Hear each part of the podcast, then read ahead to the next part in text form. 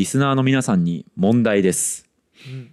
行きは時速60キロでうん。帰りは時速20キロで帰りました。はいはいはい。平均の速度は何キロでしょうか？なるほど。もう一回言いますね。はい。平均の速度往復の平均の速度を出してください。行きは時速60キロ。帰りは時速20キロで帰りました。という問題ですね。はい。これね、うん。もうみんなら何その楽勝の問題はと。うん。40に決まってるだろうと。と思ったでしょうね。はい。残念ながら間違いなんですよねこれ。僕は得意ですよその手の意地悪クイズは。僕はその手の意地悪算数クイズ死ぬほど解いてきましたから。わ 学習で解くのやめて。はいはいそのパターンねみたいなタイプの人見たことない今までこの問題出して。完全にできてますよ傾向と対策がその手のやつは。じゃあねちょっと40キロだと思った皆様ちょっとじゃあ堀本さん解説いただけますか？はい。これはですね一見平均取ったらええやろって思うんですけど。60足す20してね。ね。割るにしたら40だよね。うん、でかと思いきや実際違うんですね、はい。なぜなら時速20キロで動いてる時の方が時間が長くかかってるので、はい。すっごいそこの比重が大きくなってるわけですね。うん。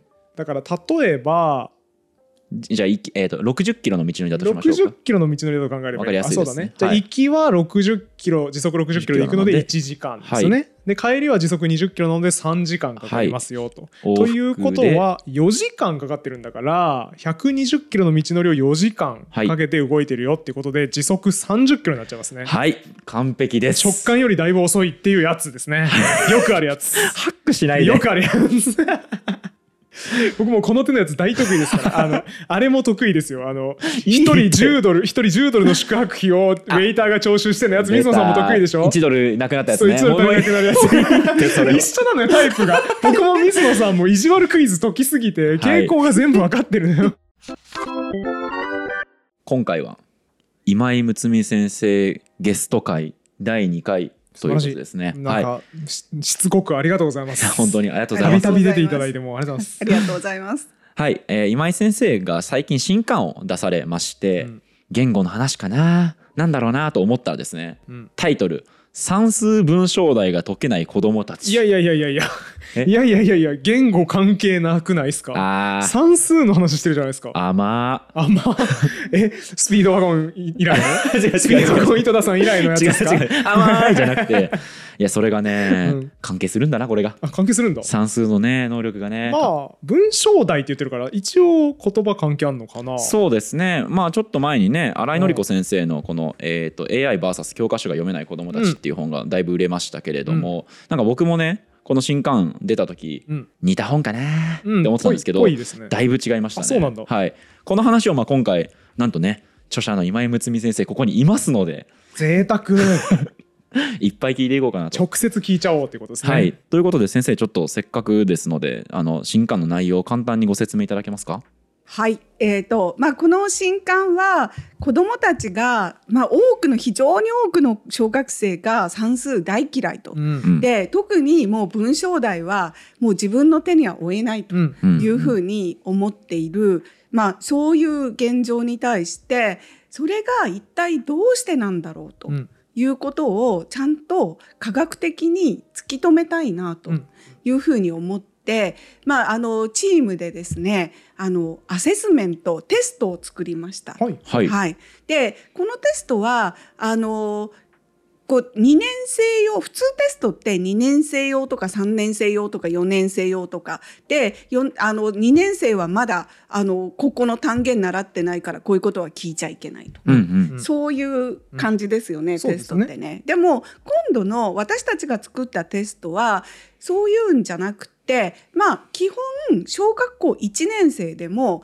あの日本語分かれば、うんであと、まあ、暮らしの中でやっぱ子どもはあの今までの言語会でも言語の習得会でも子どもはものすごく暮らしの中で生活の中でいろんなことを自分で学んでいる。であります、あのそういうお話してくださいましたけど、まあ、基本的にその生活の中で自分で子供が作っ作作り上げてきた、まあ、そういう概念の理解はい。っていうのがどういうものかっていうような、でそれがその算数の文章題みたいなもので求められるものとどのくらい合ってるのか合っていないのか、まあ、そういうのをこう見極めてで、まあ、子供がやっぱりこういうところでつまずいちゃうんだよねっていうのを明らかにすると、はいそういう本なんですね。なんかだから成績をつけようみたいなことじゃなくて、はい。子供が内的にというかどんな風に理解してますか？みたいなのを分かるようにする。そう。そうですね、まあ、理解あるいは誤解。はい。理解あるいは誤解で。で私あのこの本の冒頭で点数つけないでくださいって書いてああ、うん。そうなんですね。うん。ドンピシャです堀本さん。やったぜその理解。うんうん。そうだから、えっと、よくこの話を聞いてこのタイトルを聞いた時に僕が真っ先に浮かんだのは、うん今の子供は勉強できなくなってるとか、うんうん。なんかスマホ見すぎて文章読めなくなってるみたいな 話かなってとかまあその、ね、テストしてみて、うん。あやっぱこの私立高校頭いいなみたいな、うんうん。私立小学校はみたいな話じゃなくって、うん。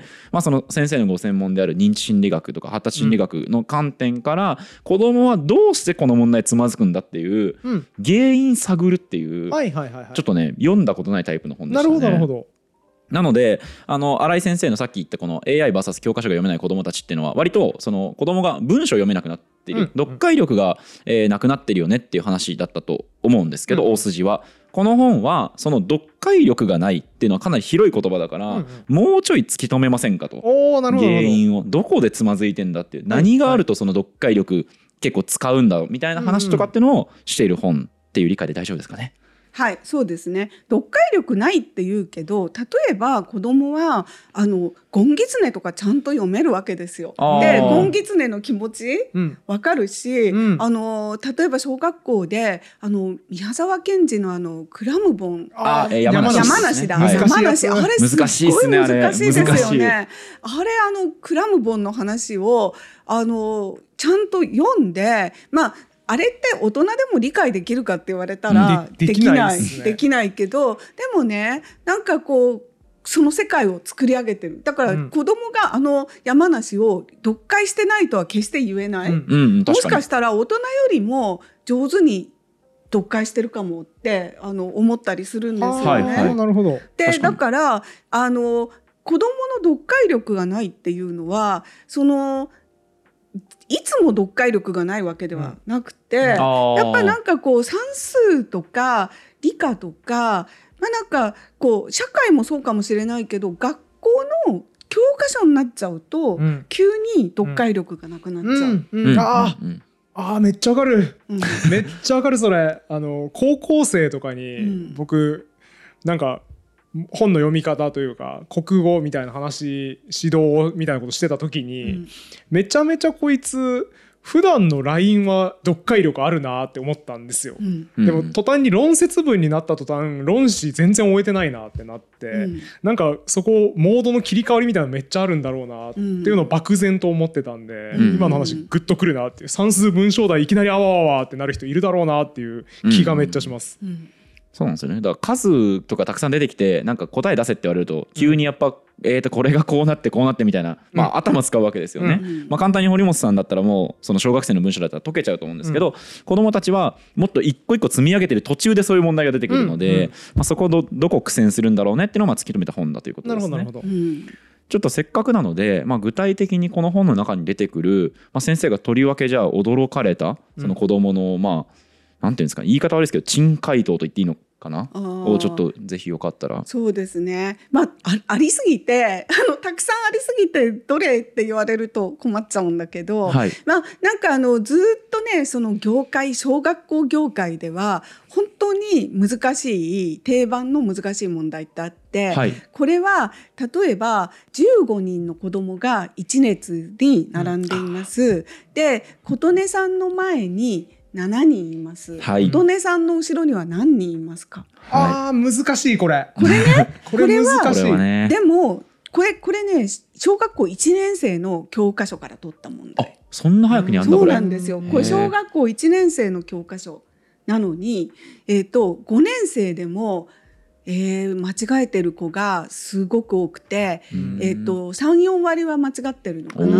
で3年生でできてる子が2 3 0しかいない。えー。1年生は手がもうつかないっていう、うんうんうんもうなんかね10%台だったかな。でそんな感じなんですよね。一応まあ答えというかねあうん。の解説しておくとこれ自分を抜かなきゃいけないっていう難しさそうですね。だから15人いて自分の前に7人いるってことは、えっと15-7で後ろにいるのは8人だなってやっちゃいがちってことですよね。そうそうそう。そうで実際琴音さんがは8番目ですだとできるんですよ。できそう。できそう。はいうん琴音さんは8番目です。琴音さんの後ろには何人いますか？だとできる。うん。ででも琴音さんの前に7人いますだと本当にできないんですよね。ん。なんか、そういえばそうだわ。なんかすみません。塾の先生やってた頃の思い出が死ぬほど湧き上がってくるんですけど今。どうぞどうぞ。あれできないんですよね。玉の数数える。はい確率の問題とかで玉の数数えなきゃいけない時があって、中3の数学でもできないんですよやっぱり。へえ58番の玉から73番の玉のどれかを取り出した時なら OK って言った時に何個ある？って聞いたら全員73-58するんですよ。いやーね。あーえーと25個って言って「え違う違う違う」そうそうなんだよ。俺もさいつもうん。やっぱ自分も高校生の時とかやっぱそれで間違えてうん。覚えてあはいはいこのパターン引っ掛けだから絶対 すぐに判断をしないことっていうふうに自分に課してねやってましたね。パターンで貸してる。僕これは塾の先生の時はいつも同じこと言ってて「いや引き算じゃダメだよそれは」と。お前んちに漫画が何でもいいけど好きな漫画が1巻から20巻まであるとしよう何冊ある？って聞くと20冊でしょ、うん。お前それ今どうやって計算したんだよって言って。え20-1じゃないなってなって。はいはい であの気づきにたどり着くんでね。大体漫画の関数で詰めてましたねそういう。今今引いたけど引いたら19冊になっちゃうよね。お前んちからほんなら1冊漫画減るけど大丈夫？詰めなくていい別に。いやあのこの本にだからよく出てくる、うん。その子供がねできない問題って、うん。ぶっちゃけ僕これ読んだ時にねなんかあのあ俺もこれつまずいたわってのがあって、明確に覚えてるのが、えー 250g の、うん。えーおおやつがありますと。はい。これが今2割増量中です、うん。ちょっと問題の数字は正確じゃないはいかもしれないですけど、まあ、これ今何グラムでしょうかってやつさ、うん。もうすげえ数字ガチャガチャいじってさ、うん。まあ、2割があるじゃん。0.2だよねこれはと、うん。で250があるじゃん。あれ？どうガチャガチャやっても、うん。なんか俺の直感に合う数が出ねえってなって で答え見たらさ、うん。えー、と2割足しなのでもともと1割分あるのに2割足して0.2をかけましょうって書いてあって、うん。おお出てきてない数字が出てきたってなってうん。僕できるようになったの。よく覚えていて。だから1.2を自力でひねり出さなきゃいけないのが難しいってことだよね。そう1点だから1足す0.2をしなきゃいけないのが難しくって、ね。でこれその5割増しとかだとできんのよ。うん。なんか半分出しゃいいなっていう。なるほど。だけどははなんか17%引きですみたいなの出ると、うん。もうそういう直感が働かなくなるから、はいはいはい。それですごい僕つまずいた覚えがあって、だからこの子供確かすごい正答率低かったですよね。すごい低い。あのえっ、とねこれ5年生の問題なんだけど5年生,、5年生からの教科書からでえっ、と本当にほとんどひねりも全くひねりを入れないでやって、えっと、30%いかなかったのかな。30%か20%かで。でもうその子どもの回答が本当に面白くて。である子供はえっ、とねえー、とその250に、えー、と2割も2割増しだと0.2をかけちゃいたいわけですよね。超減でりますねもそうするとそうすると減っちゃうじゃないですか。で増量って書いてあるのに減っちゃうから、だから答え出した後でその答えは合ってるわけ。うんねででその後で最後に0足しちゃいましょう。うんえーと答え合ってるっていうのはだから計算ができてるって計ことですね。算はだから、えーとそう 250×0.2 250×0.2 の0.2はできてるわけ。はい。増量分のででも 50g までは計算できました。はい、うん。ででも、えっと答えを見ると 50g だと増量になってない。はい、うん。でだから、えっと 50g500 500にしちゃえ。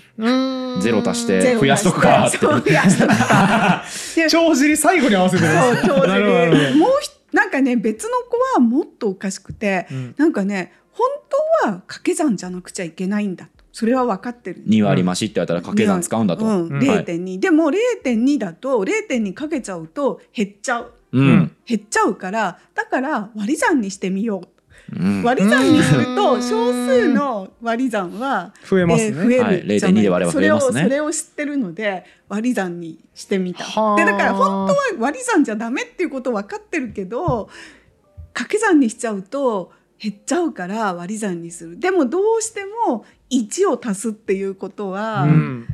思いついてない。いや難しいよこれ。本当にお難しいんですよね。これは外から見れば文章が読めてないっていう。まあそれこそ専門じゃない僕からしたらうん。文章読めてねえなこいつって終わるんですけど、うん。まあ、先生は速攻で止まらずに子供はどうしてこういうようなことをするのかっていうのをまあ突き止めにいってるのがこの本ですよね。ですね。はい。でそこに出てきたのは例えば、えー、と素朴子供は素朴な、まあ、その数に関する、まあ、規則というか、まあ、先生はスキーマって言葉を使われてたと思うんですけど、はい。ちょっとスキーマ多分馴染みなさすぎてみんなピンとこないと思うんで、うん。まあ、素朴な考えみたいなのがあって、うん。まあ増量って言ったらまあ増えるしだけどこう、えー割り算すると数減っちゃうしみたいなものを組み合わせて何かこううまくやろうと思った結果帳尻合わせちゃうみたいなことが起きたってことですよね。そうですね。まあそこで私やっぱりこう子供はそもそもどのくらい数数っていう概念が分かってるんだろうかとどういうふうに分かってるっていうよりはどういうふうに理解しているんだろうかっていうまあ疑問があったわけですよね。はい、まあそれ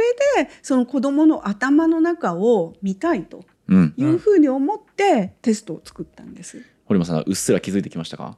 はい。数が出てきたので、うん。そしてゆる言語学ラジオでも数やりましたね。出てきたね。出てきたね数やった結果、数めっちゃ言語と関係するなってやりましたね。あったね。大体こんな感じでつながっていきます。結果的に言語の話にね、数と。うん。なるほど。安易に「え算数言語の話じゃないじゃん」って言っちゃったけど、はい。それは大いなる語尾だったというそういうことですね。はあ。子供はその具体的に数をどのように理解していたんですかね？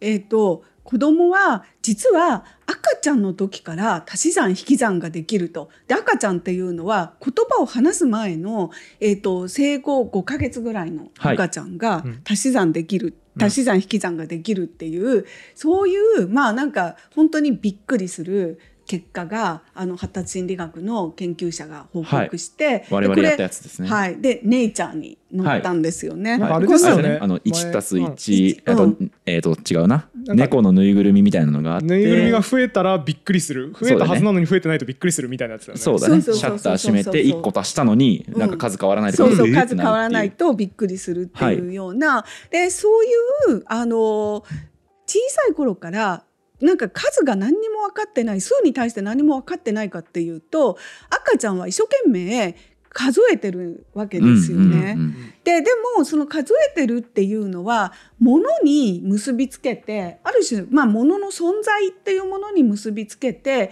今1個あるよねでもう1個増えたらこう2なくちゃいけないと。うんでもちろん2っていう1とか2とかっていう言葉は知らないはい。わけですよ。うんででもイメージとして物のそのイメージとしてこうそのそういう操作が心の中でできる。うんはい足したり引いたりっていうような操作ができるわけですよね。でそのその、まあ、能力というかその知識を踏み台にして1とか2とか、うんそういう数言葉、か言葉としての数をあの覚えるわけですね。数の言葉を覚える。数のに、えー、と理解をしていた後に言葉が覚わる順、はい。っていう順序ってことですね。はい。うん。ででそれがでもその時1っていうのは1個のもの、はい。2っていうのは2個のもの、うん。そういうこうものに結びついた理解なわけですよね。はい。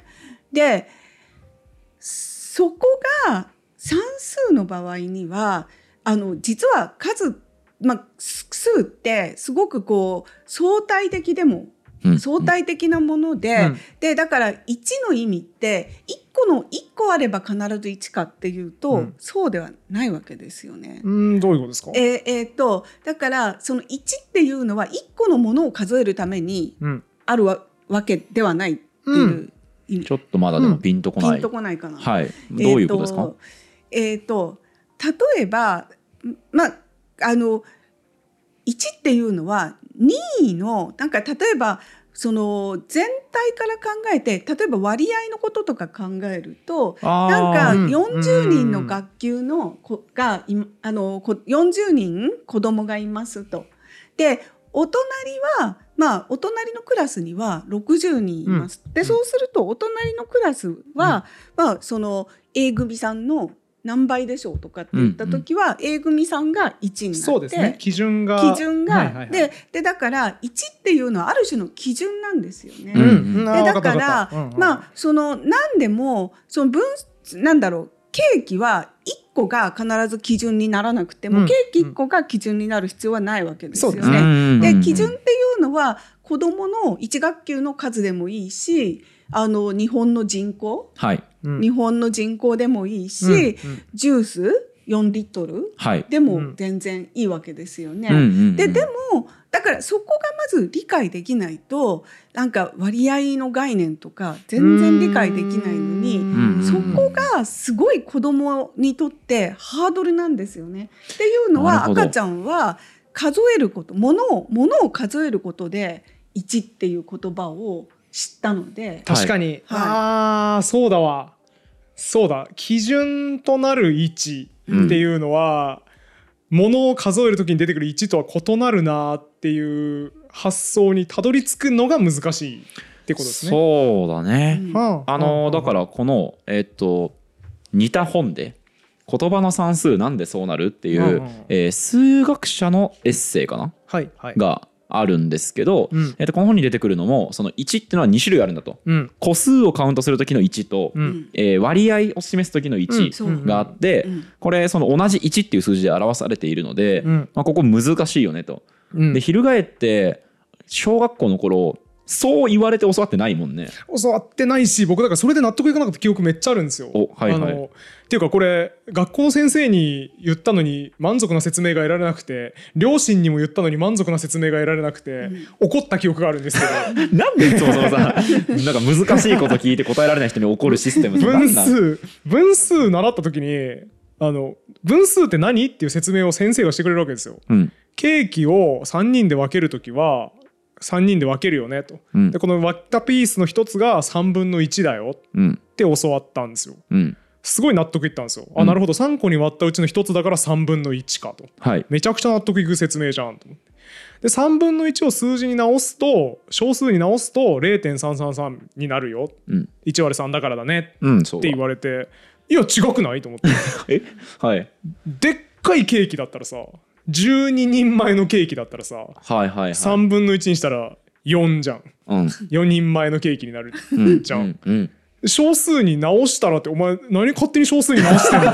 元のケーキのサイズが分かんないんだから小数に直したらとかできないじゃん。なるほど。だからでかいケーキなら少数にはならんだそうならないだろうって思ったんかわですよいい勘違いというかね。そうそうそう。だから今になって思うとこれはそういう話ですよね、えー相対的にそう。なんか元の基準があって、それを3分割しますよっていう話うん。と、この数字の1に対応する概念としての3分の1っていうのは違う話なわけじゃないですか、ううん。んだから絶対的な数字としての3分の1は小数に直すと0.333なんだけど3個に割るよって言った時の3分の1だと話変わってきちゃう。うん。きちゃうよね、うんっていうのを納得いく説明が先生から引き出せず、ん。両親からも引き出せず、ん。もやーっとした気持ちで、もやーっとした気持ちで過ごしていた思い出があります。はい。あここつまずきポイントってことですよね。そうですね。さあそのもやっとしたあの気持ちのまま5年生とかになっちゃう子供が結構いるわけですよね。これってでもそう説明してなるほどってなる子供いるのかなっていうまた別の問題もある気がしていて。いやいや僕にはそうやって説明してほしかったんですけどね。あんた理工だからさ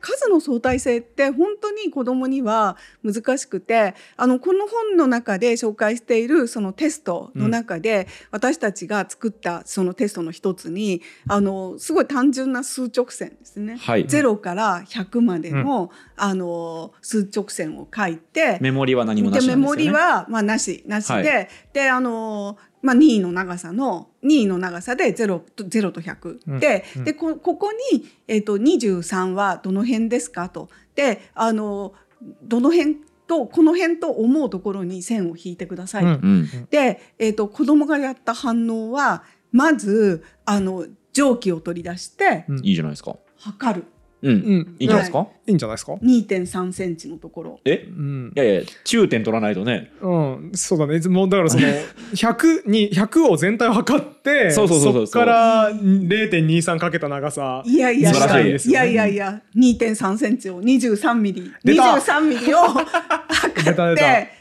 書く。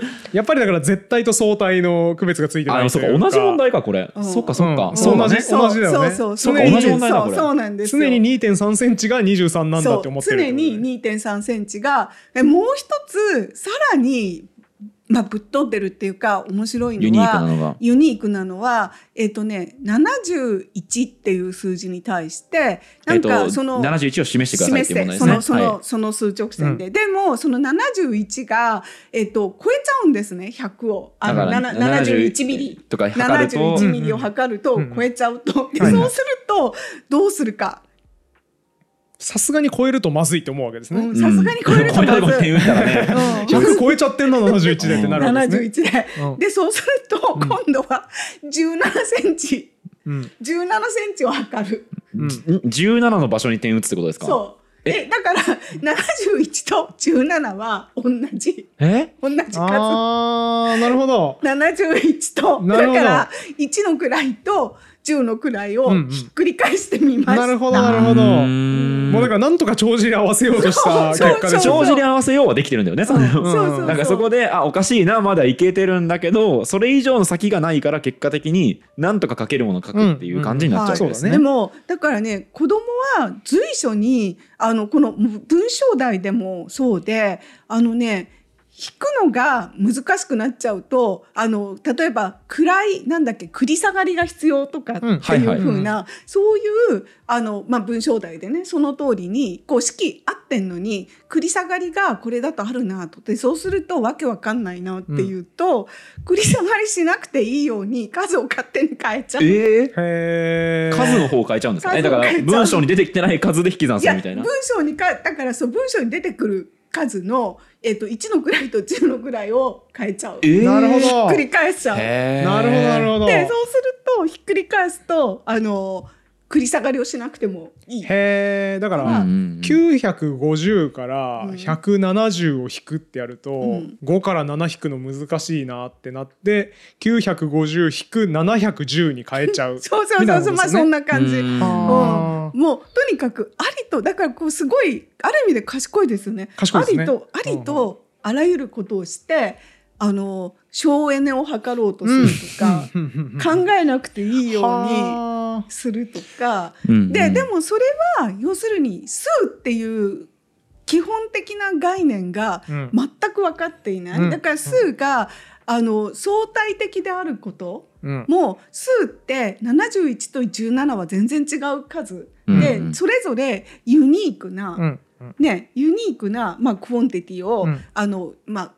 なん量量ですかね、はい。まあ、それを示すんだ指示するんだっていうことがなんか全然腑に落ちてない。うん。から、うん。なんか自分の勝手で勝手に取り替えてもいい、みたいに思ってるしなるほど。うんまあ、だからやっぱりこう複合的なんですね。だから絶対的にもう、ね、23っていうのは2.3センチとか23ミリとか、うん。なんかあの23メートルとか、うんうんうん。そういうこうそういうものであってこう100のスケールっていうのは別に100メートルじゃなくてもうんうんうん。100センチじゃなくても全然よくて、そうですねっていうなんかそこも分かっていないから、うん。100のうちの23と言われても全然ちんぷんかんぷん。今の話って、うん。あのちょうどさっき話しましたけど、うん。さっき先生こうおっしゃってたじゃないですか。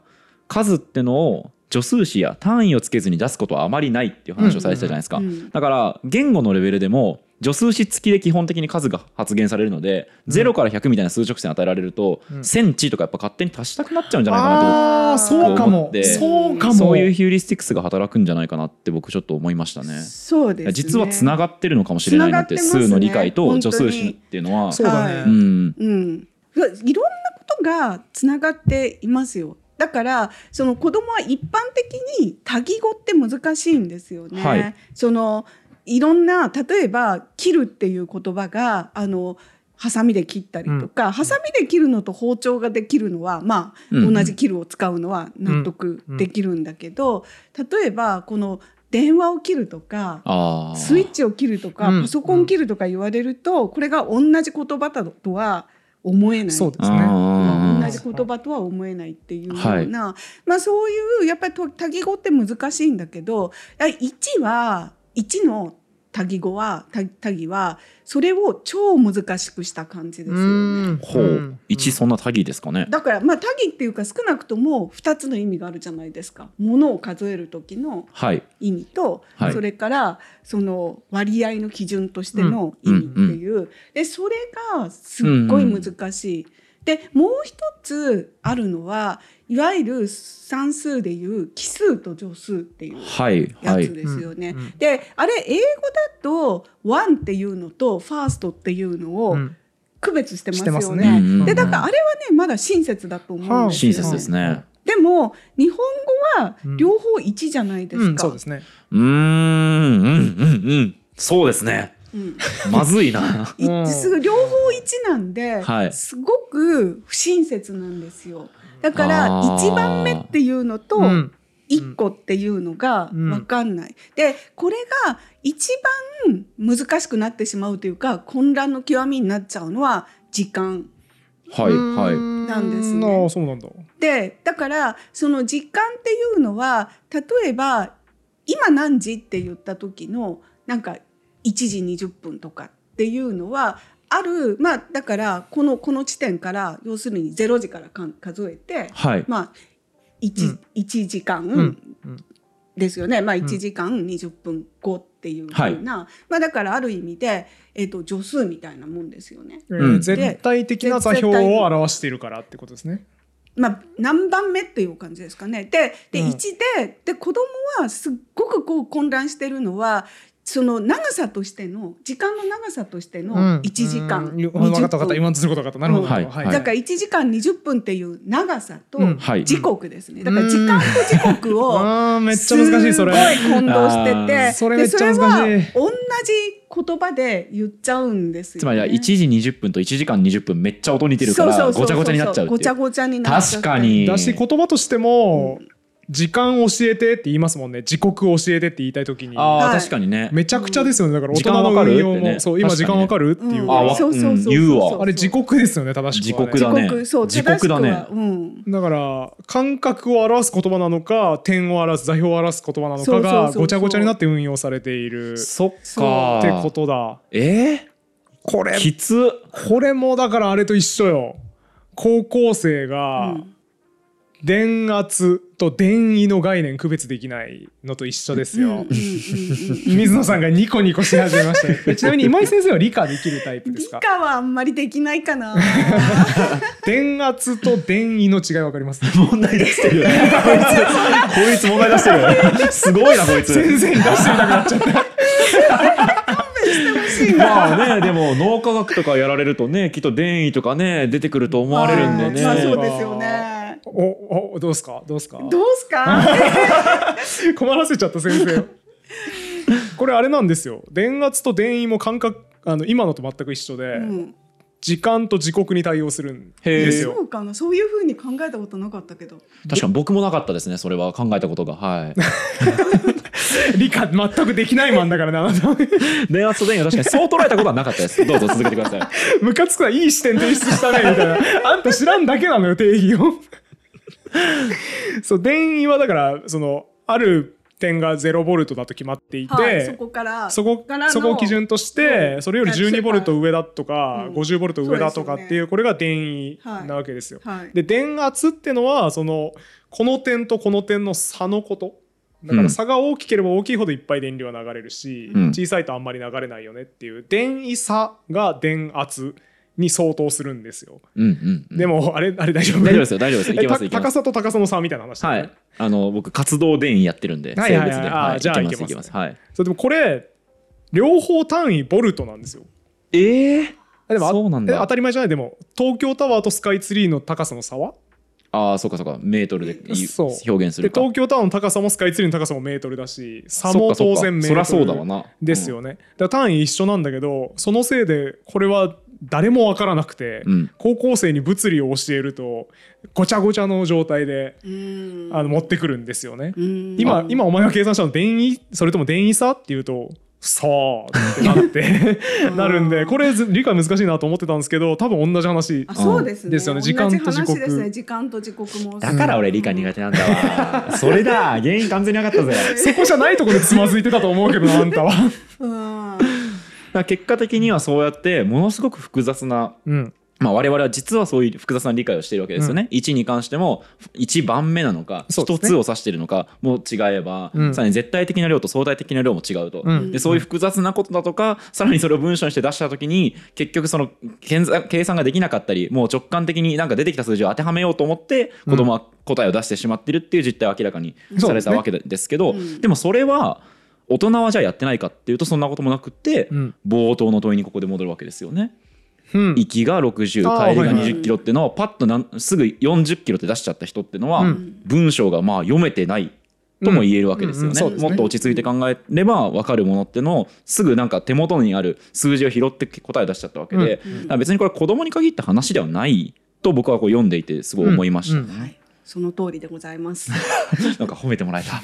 嬉しい 嬉しい。小学校の頃のうん。算数の教科書、うん。今読み返すと結構僕危ういなと思うことがあってこのですねさっき挙げた「子どもの算数なんでそうなる?うん。これ読むとですね、えー小学校の時に比例習いますよね。うん。比例の定義こう書いてあるらしいんです、うんある数 x が2倍3倍になるとうん。それに伴って、えーに y も2番い3倍になるとき、えー x はあ y は x に比例しているうん。というっていう書き方があってはいはい。まあわかるよね。まあうん。いい頑張って説明してんじゃない？そうですよね。えただこれ厳密な定義かといえば、うん。そうじゃない。まあ、2倍3倍って言っちゃってるからね。そうそうそう。8倍になった時どうなんですか？ってそうそうそう。意地悪なこと言われると困るよね。とかね2倍3倍の時だけ y は2倍3倍になるかもしれないけど、うん。ね。4倍以降違う可能性もありえるありえると思うのでこれなんかぶっちゃけ僕欺瞞じゃねえのかなちょっと思ったことがあって。欺瞞は言い過ぎな気するけど。ちょっとロア的すぎたかな、うん。あのなんか、えー、と正確ではないとはとりあえず思って、うん。まあまあそうね。うん。で結果的に僕らはね X、えー、と比例の定義じゃあしてくださいって言われたら、うん。まあえー、とある数 X に比例定数 A があって Y イコール X っていう形で記述できるとき、Y は X に対して比例しているというみたいな言い方をしますよね。であのこれ最初気持ち悪いなちょっとって思ってたんですけど、あの言語もそうじゃんと思ってうん。例えばですけどその子供がさうん。愛情って何？とか聞いてきたとするじゃないですか、はいはい。僕がじゃあ子供いて愛情何？って聞かれたとしたら、うん。愛情ってね哲学者とかだってねうん。議論してたような話だし、ちゃんと定義して伝えようと思ったら難しいわけじゃないですか難しいでしょうね。でその結果さ子供に対してさ、うん。じゃあ例えば何？花子ちゃんが子供僕の子供だったとしたらさ、お父さんが花子ちゃんのことを大事にしてる気持ちのことだよみたいな言い方をしますよね。でもこれまたね全然定義としては全然,、全然ダメだね。えじゃあお母さんは違うの？みたいなそうそうそうそうそうそう。うん。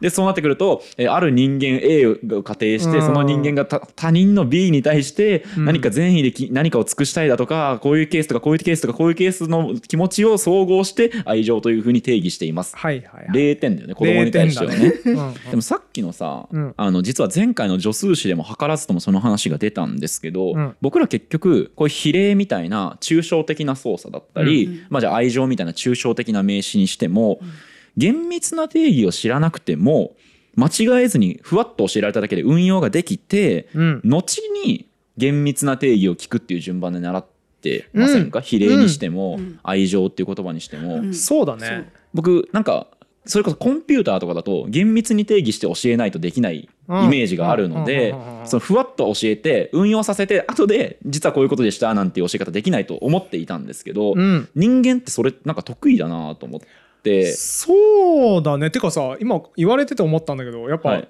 教科書とかの持ってき方も全部そうな気がしていて、うんうんうん。あれとかもそうじゃないですかえーっとやばい。また理科の話出しちゃう。やばい。大丈夫ですよ。やばい。どしっと受け止あめますよ。原子の構造は原子核の周りをうん。電子が回っていますって習うじゃないですか、はい。あれ合ってないじゃないですか厳密には。ニコニコしちゃった。ニコニコしちゃった。おおたむれをまた合ってますよ。ちょっと。電子はねその粒子みたいなものこうパッと場所が定まるものじゃなくて、あーはいはい。もやもやと雲のようにとか確率分布でしかないよねみたいな話でだからすっごいあれちゃんと教えようとすると歯切れ悪くなるんですよ、ね。そうかぐるぐる回ってるみたいな言い方しちゃいけないのか中学生に理科教える時は回り回ってんだよまあ回ってないんだけど、はいはいはいまあ本当は回ってなくて確率分布というかまあ雲のようなものをイメージしてくれた方が良いんだけどでもそれ言っちゃうと今ややこしくなるからまあとりあえず回ってるということにしようかってなるわけで、なんか大体の教科書全部そうだなそっかという気がしてて。うんそういえばそうですよね。そうだと思うんですよ。うんだからこれって多分全部をちゃんと一個一個理解していくっていうものになってないんだと思うんですよね知識っていうのが、うん。階段上に何かを積み上げていけるようなものじゃなくて、うん。A をやってるうちになんとなくこの B も分かるようになってきて、うん。だから今度は B がなんとなく理解深まったなと思ったらより A がやっと分かるようになるみたいな。なんか一個一個理解していくもんじゃなくてなんとなく曖昧な状態で両方高め合っていくみたいな感じで積み上がっていくから。つまりブーストラッピングってことですか？おブートブストラッピング。それを言うならブートストラッピング。噛みました。はい間違えました。ブートレグとかが干渉してきて。はい。でもそうだよね、うんブートストラッピングってことですようん。ね、え水野さんっぽくないワードだ。えブートストラップ。いや今井先生の方にめっちゃ出てきたから。ああそうなんだ。はい。はいブートストラッピング法はい。みたいな、なるほど。そう。へえ学習もだからそのブートストラッピングって言葉が出てきたはず。ですけへええブートストラップってね割とテックの中で出てくる言葉ですけどコンピューターの問題でこれよく言われるやつですけどコンピューターって OS が全部のプログラムを動かしてるじゃないですか、はい。でも OS は誰が動かしたらいいんだって思いません？あー確かに。確かに。お 全部のプログラムをよ動かすプログラムが必要なわけで、うんうんでもそのプログラムを動かすプログラムも必要だからはいはい。困ったなーっていう。OS を動かすシステムがまた必要になるのか。そうです。ああなるほどなるほど。っていうのがブートストラップ問題。うん。これは、えっと、う嘘つきのミュンヒハウゼン伯爵みたいな人に由来する言葉で、あそうなんだ。えっと、ホラ吹きで有名なその人は自分のブーツのあの引っ掛けるところを自分で持って浮かび上がったぞみたいなとんでもねえ嘘をついてたぞっていうところから自分で自分をも引っ張り上げるうんうんうん。みたいなものが必要だよねっていうことからブートストラップって言われてますね この問題はわかりましたわかりました。めちゃめちゃ寄り道してる。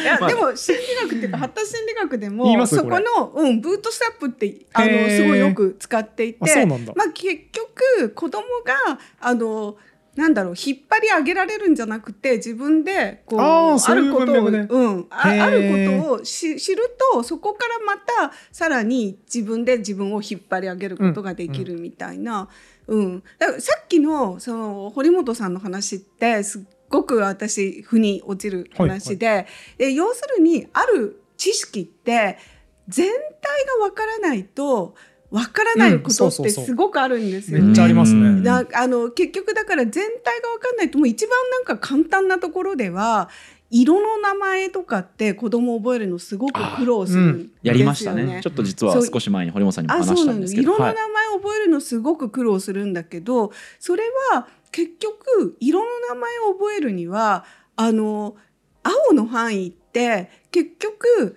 青とそのそれを取り巻く、えー、と何色？紫とかはい水色とか、緑緑とか。それが分かんないと分かんないわけですよね。でそうそれが分かってさらにそこの境界がどこにあるのかっていうのが分かんないと、青の意味って分かんないんだけど、はい。えっ、と子供はもう全然色の名前なんて全然知らないわけですよね、うん。最初はね赤ちゃんの時は。でだから青って聞かれてもそれがまあなんかその色の名前なんだっていう気づくのもまず第一段階のこう気づきが必要なんだけど、そこ分かってもこのなんかたくさんある色の中で青がどこに行くのかっていうのも分かんないわけですよね。うんうん。そうでまあ、あるところでやっぱりこうそのこの青はお空の色とか、うん。まあなんか青はなんとかの色とかこう点としては見えてくるんだけど、はい。でも本当はその青っていうのはこう結局全部のその色の言葉全部が分かってうんその全部の、こうここからここまではオレンジですとか、うんうん。ここからここまでは黄色ですとか、うん。その、まあある種のマップみたいなのが分かるまでは本当の色の言葉って分かんないわけ。です。うんうん。はあででも子供はじゃあ色の言葉それ全部分かるまで使えないかっていうと、うん。そんなことはなくて。うん。ぼんやりした感覚でなんとなくそうです運用しちゃうね。まあすごく間違ってるけど、はいあのでもなんかまあ一番最初に結構覚えるのは赤と、まあ、赤と黄色と青とかが多いのかな。はい。でうん。あのでも緑と青はものすごく混同してる。うん。3歳の子。日本語は特に緑と青があの言葉の使い方として変なので、はいはい青葉とか、青葉とか、えーと信号が青信号。と。か言葉の使い方として変なのでなんかねそのドイツ人の子供と日本人の子供を比べたんですけどドイツ人の子供は全然うん問題なく青と緑をうん区別できるのに、うん日本人の子供はあの青と緑をなんかこう一緒のクラスターみたいに捉えていて、うん。ででもなんがない。赤とは赤とかオレンジとかとは区別してるんですね。うん。だから、青っていう言葉を赤とかオレンジとかには絶対使わない。うん。でだけど赤と青とあ緑は結構交換可能に確かに確かに。使ってしまっているっていうか確かにそうかうん、だから結局その知識は全体が整理されないうん。とうん。わからない。そうですね。でだから常にジレンマがあるわけですよね。うんうんうん常に。だってその全体が最初から分かるわけはないじゃないですか。はい。でその途中の過程。でだからなんか暫定的にこんな感じだろうってぼんやりうんうんうん。学んで,、でそこを修正していくしか、ない。そうですね、うん。あー。それコンピューター苦手そうだなっていうそのふわっと与えてとりあえず進めてみてなんかね。上達したらこれも教えるこれも教えるみたいなのそうね。結構きつそうだなって僕は思いました。ね、なんかアナロジーとして合ってんのかわかんないけど、はい。そのデッドロックみたいな問題がよくあるわけですよ、はいはい。コンピューターっぽい話座礁に乗り上げるとかってイメージ？デッドロックそうだね。今身身動き取れなくなるみたいな。あそうだね。はいはいはい、うんうん。えーっと A さんは2番のものが終わるのを待ち B さんは1番のものが終わるのを待ちお互いに待ち合っているせいでお互いお互い持ってるやつを解放しないから、うんうん。お互い永遠に進まないみたいな。はいはい。あれだよね。図書館で次この本欲しいんだけどこの本ないからその本が戻ってくるまでこの本読んでよっていうやつが2人同時にいるといつまでもそれ返却されない。そうですね。そうですね。みたいなやつはい。が、まあ、デッドロックって呼んだりするんだけどうん。今知識も多分同じ状態だよねっていう。そうですね。緑が分かんないと青が分かんないんだけど青が分かんないと緑も分からないからそうそうそうそう。いつまでもどうしようもないみたいな。フリーズねコンピューターだとフリーズしちゃうまあそうなフリーズっていうか回避する方法はもちろんあるんでしょうけど。とても大変だこのデッドロック回避問題みたいなすげえ一大問題で、はいはい、うんなんか大変なんですよ。解決するためにはこのようなウェイトフリーとロックフリーを用意しようとかさほうほう。相互ハイターどうしたらいいんだろうみたいな、うん。 mutex アルゴリズムみたいなのがねいっぱいあるわけ、ランポートのパン屋のアルゴリズムとかあるわけですよ。わかん。ないけどベッカーのアルゴリズムとか、うん。でもそういうの使っちゃうとデッドロックになりうるからなみたいな。じゃあ lock-free で wait-free のアルゴリズムじゃないといけないよねみたいな、うん。すごい一大テーマなんですよこのデッドロック回避は。日本語で言うとどういうことですか？あの全然何を言ってるのか全く分からなかったんですけど、いや僕も今エアアップなんであんまりよく分かってないんですけどランポートのパン屋のアルゴリズムっていうフレーズだけ面白すぎて よく覚えてるから今それを堂々と喋ったんですけどあんまり何か分かってないです。でもそうに人間の子供のまあ言語習得の問題って、うんまさにそこそこがなんで子供には問題にならないかうんっていうか、まあ、結局苦労はするんだけど最終的にはあの覚えるわけじゃないですか、うん。色色の名前も。だからそのデッドロックにはまらないっていうか、そうですね。あの一旦は短期的にははまっても、うん。自分であのそこから抜け出ることができる。だから、うん。多分分かってなくても仮置きしてるんですよね。こんなもんだろうなっていうの。を仮置きした状態で進んでって徐々に洗練させていく。そうそうみたいそうそう。そう。なことですよね。で言語はそうそのまあ攻略ができるから、うん。すごいあの言語を学習するっていうのはやっぱりその修正能力があるから。ね、うん仮にまあこうしておいてそれを後から修正すればいいみたいな、うん。でまあそこであのこう全体の地図を作っていくみたいなね、うん。なんかそういうことができる。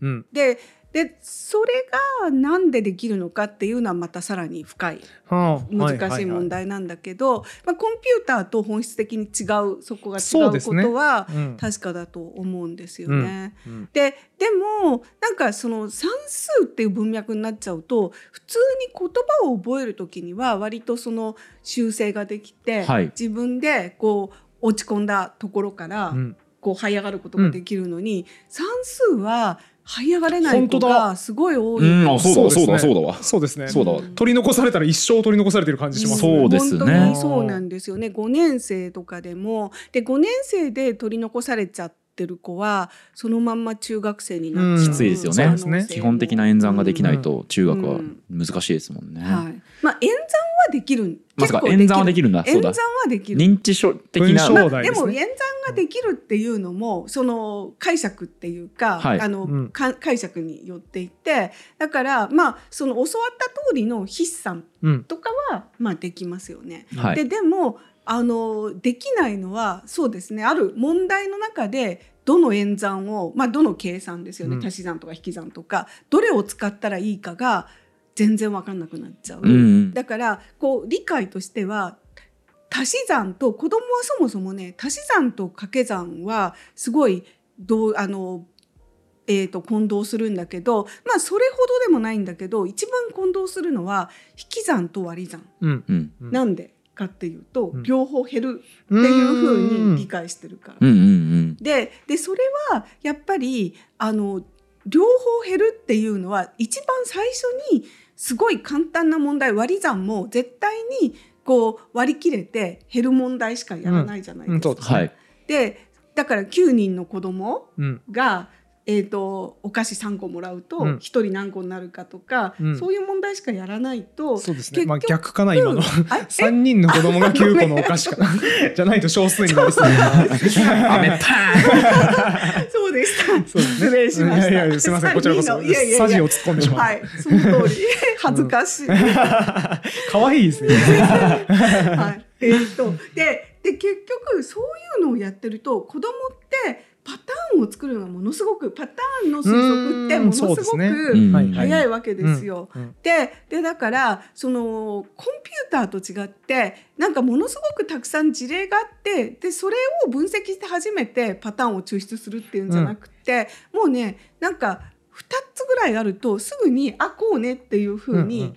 作っちゃうわけうですよね。んうんうん。いやわかりでだからあの最初にもうあの引き算をすると。でそうすると引き算は必ず大きい数から小さい数を引きますと、そうですね。で必ずゼロより大きくなります。うん。でそうすると引き算はそういうものだ。うん。というふうに思うし、でで割り算も必ずあの割り切れる。うん。とか、必ず、まあ、その割り切れる数になるはい。っていうのをやりますよね。そうですね。でそうするとそれが割り算だというふうに思ってしまう。で後からそうじゃないっていうふうにうん。言われちゃうわけですよね。あーちょっとはしご外される感というか。ですごいうん。はじうん。はしごを外されちゃってで具体的にはこの本に出てくるので 0.2×3 をやらせるとうん。子供は0.6うん。すぐ答えられると、うん。よくできたと。うん。じゃあ、えー、3×0.2 うん。はいくつって聞くとうん。分からんと。えなんなんで？一緒じゃん。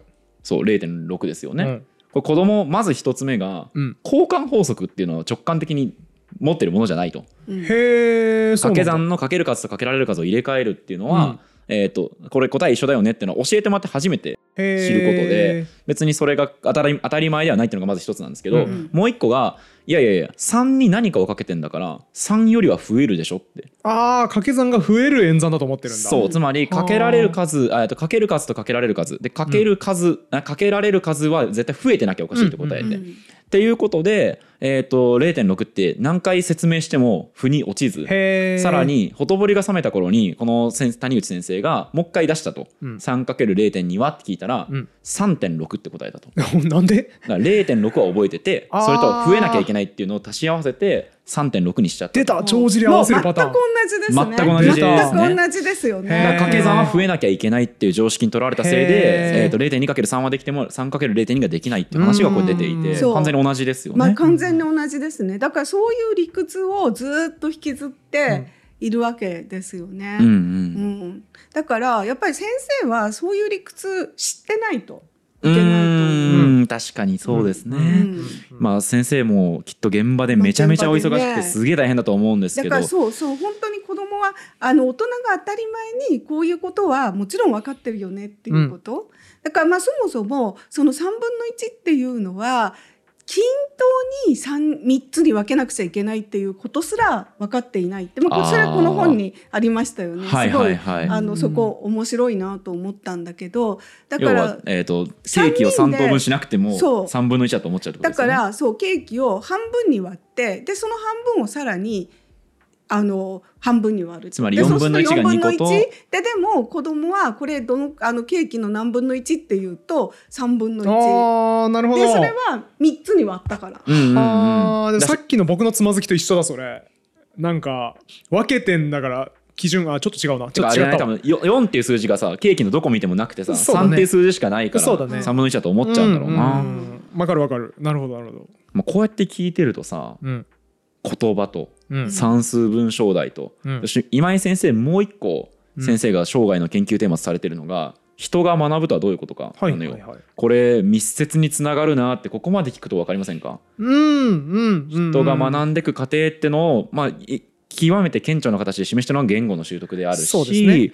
さらにそれはこういう、えー、と算数文章題が解けない子供っていうこと、うんこと言葉とあんまり関係なさそうに見えて、うん。実は1っていう意味だとか、うん。えーそれかから助数詞みたいなものとかっていうのが結構関わってきそうだってこと見えてきたわけでそうですね。はい。まあ、これがその先生の今回の新作の、まあ、言ってみれば今井先生のこのこれまでの研究キャリアを全て特盛りに詰め込んだ本だということですよね。はい。はい、その通りです。はい、宣伝がうまい。長々と楽しくお話ししてまいりましたが、えーまとめますと、まあ、この算数文章題が解けない子どもたちは一般的なその今時の若者は算数ができなくてさっていう本では全然ないと、うん。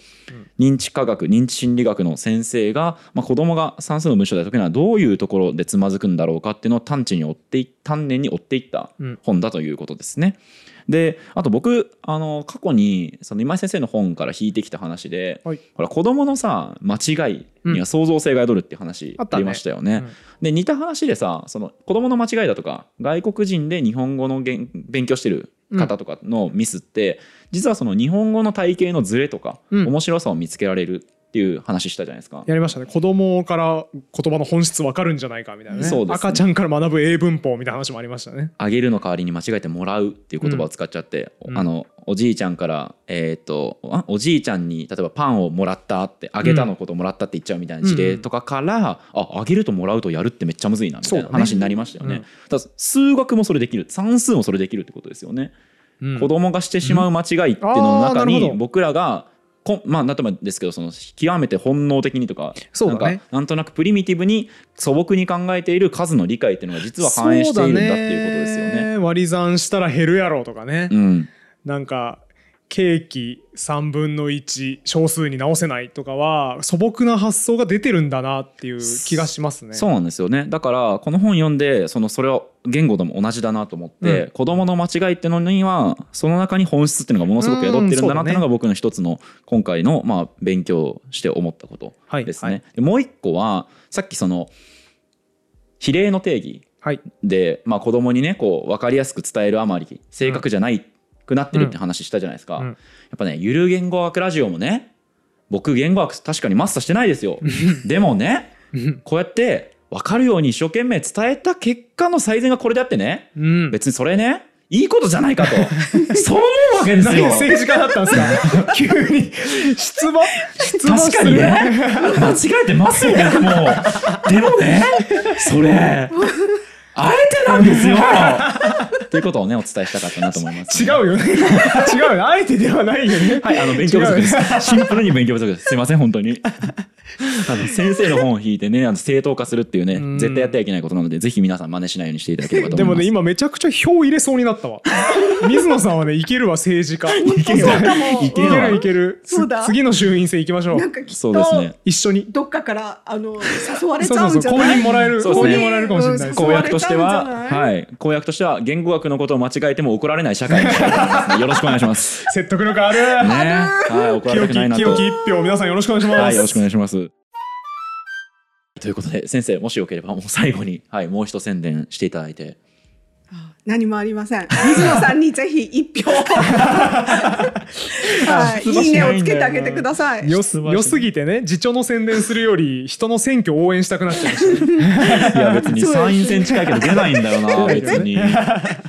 まあということでじゃああの算数文章題が解けない子どもたちとうん。岩波書店から好評発売中ですので、えー、と概要欄等にリンク貼っておきますので、はい。ぜひそちらからお求めくださありいがとうございます。はい。